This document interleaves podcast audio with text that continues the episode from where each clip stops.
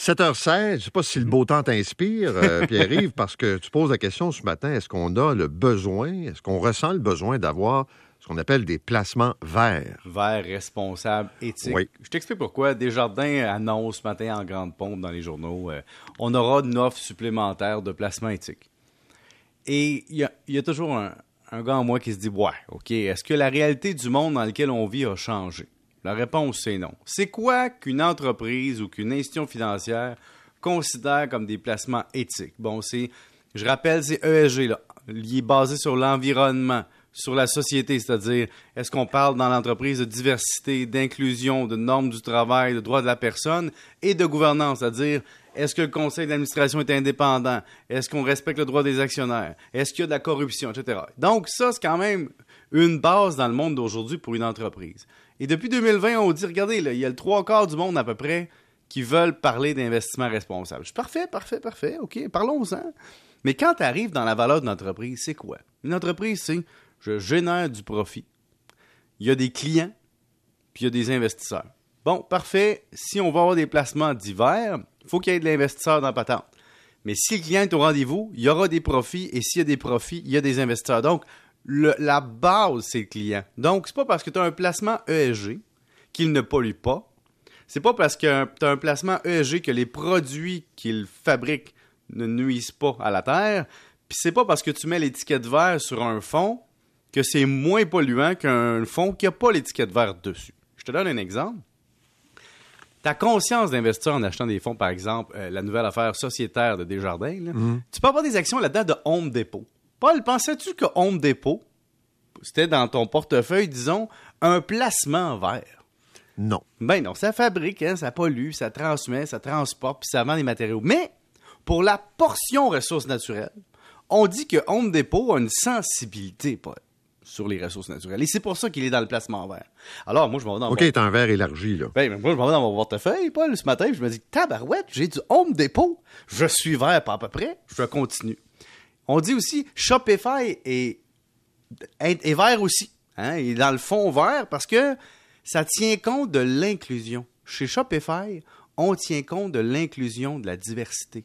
Et donc, ça rentre dans les critères ESG. Et donc, ça rentre dans le vert. Mais on s'entend. Shopify, c'est lié à la vente en ligne, c'est lié à l'info nuagique, ça pollue quand même, on s'entend. Continue. Kubota, connais-tu Kubota? Ben, ben, ça. Hein, Kubota, hein, tout le monde fantasme sur avoir un petit tracteur Kubota au chalet.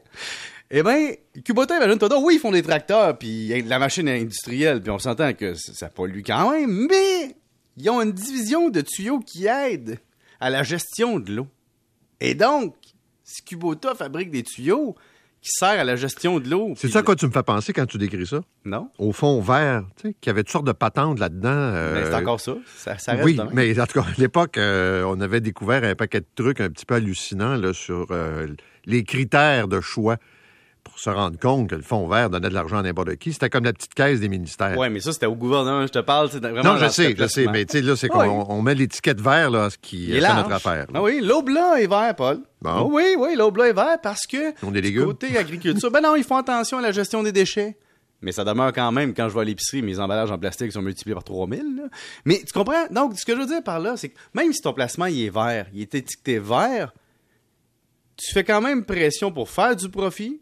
C'est pas parce que tu roules, t'achètes des actions de Tesla que Tesla est pas nourri avec de l'électricité qui est produite avec du gaz. Puis tu peux avoir une piscine creusée, rouler en gros VUS, euh, jeter tes déchets n'importe comment. Si tu as des fonds verts, ça te dédouane pas. Donc, le, le côté vert des placements, c'est correct aussi. hein. C'est un effort, hein. c'est un premier pas dans la bonne direction, on est d'accord. Ça ne fait pas de l'investisseur une personne parfaite, disons-le. Parlons de finances personnelles. Comment va votre portefeuille de ce temps-là? Vendredi, c'était un peu mieux. là, Hein, ça allait bien, hein? Oui, mais je me suis dit que, Paul, présentement, il faut se concentrer sur ce que l'on contrôle. C'est-à-dire? Ben, présentement, on a l'environnement externe qui fait mal à tout le monde. Oui. On entend parler d'inflation. Ben, encore là, ce matin, je pense que c'est Globe and Mail qui dit que la Banque du Canada là, va nous annoncer une nouvelle augmentation du taux directeur. C'est sûr, Paul. T'attends-toi au 1% d'ici la fin de l'année. Je te l'ai dit, arrête de te faire de faux espoirs. L'inflation augmente. La démographie, on nous dit qu'il y a une pénurie pénurie de main-d'œuvre, vieillissement de la population, ça va mal. On nous dit, ah, pour aller avoir un prêt hypothécaire, ça prend un test de résistance. Il y a des mesures gouvernementales qui s'en viennent, puis il y a une pénurie. Tout ça ensemble, fait en sorte que toi, comme consommateur, puis investisseur, puis épargnant, tu as une vie ordinaire. Alors, on doit se concentrer sur, dans notre vie de finances personnelles sur ce que l'on contrôle. Par exemple, mon utilisation du crédit, mon épargne est-ce que je suis bien protégé? C'est-à-dire, est-ce que j'ai des assurances pour protéger mes enfants, mon conjoint? Euh, est-ce que je connais les programmes fiscaux? il y a plein de gens qui me disent Ah, Pierre, moi, je connais pas tous les outils fiscaux. Ben, lisez là-dessus à la place d'écouter Netflix. Euh, la protection de ces données personnelles, la création de valeur au travail, ma gestion de revenus puis de dépenses, puis mes stratégies de placement, par exemple, comme vos placements verts. Donc, présentement, on a beau parler d'inflation, de taux d'emprunt ou peu importe, on ne contrôle pas ça. Et c'est extrêmement anxiogène. Alors, la seule façon pour le particulier de s'en sortir, c'est de se concentrer sur ce qu'il contrôle, c'est-à-dire sa propre gestion des finances, sa propre connaissance des finances et les choix qu'il fait pour garder une marge de manœuvre, vraiment un peu de prudence. Donc, c'est peut-être pas le temps de s'acheter un VR cette année. C'est un peu ça, dans le fond, le message. De toute façon, tu ne l'auras pas avant l'an prochain s'il est électrique. Puis, oh, électrique ou pas, je pense que tu vas attendre. Écoute, j'ai mon voisin qui m'a dit ça hier. Il a commandé un vélo il y a un an et demi, toi. Et bon, Il a annulé la commande. non, mais tu sais, c'est sûr que. Non, mais on a. Non, mais t'as raison de dire, tu sais, il y a des choses que tu veux qu'on fasse, euh, quand même, qu'on se mettrait à pleurer, puis, là. Puis, comme tu dis, le taux le coût d'endettement, dites-vous que le coût d'endettement, que vous soyez variable ou fixe d'ici la fin de l'année, la nouvelle façon de se financer, ça va être du 3,75-4 de toute façon pour tout le monde sur le nouveau financement hypothécaire. Vous vous en sortirez pas. Et donc, t'as beau dire, hey, présentement, je paye 1,75, 2 avec mon fixe, je renouvelle bientôt, qu'est-ce que je fais? Fixe variable? Si tu prends le variable, tu vas avoir une augmentation des taux directeurs. Si tu prends le fixe, tu vas payer déjà plus que 4. Et donc, t'es pogné, là. C'est ça qui arrive. L'environnement externe ne te sauvera pas. Contrôle ce que tu peux, c'est-à-dire euh, paye le taux que tu dois payer.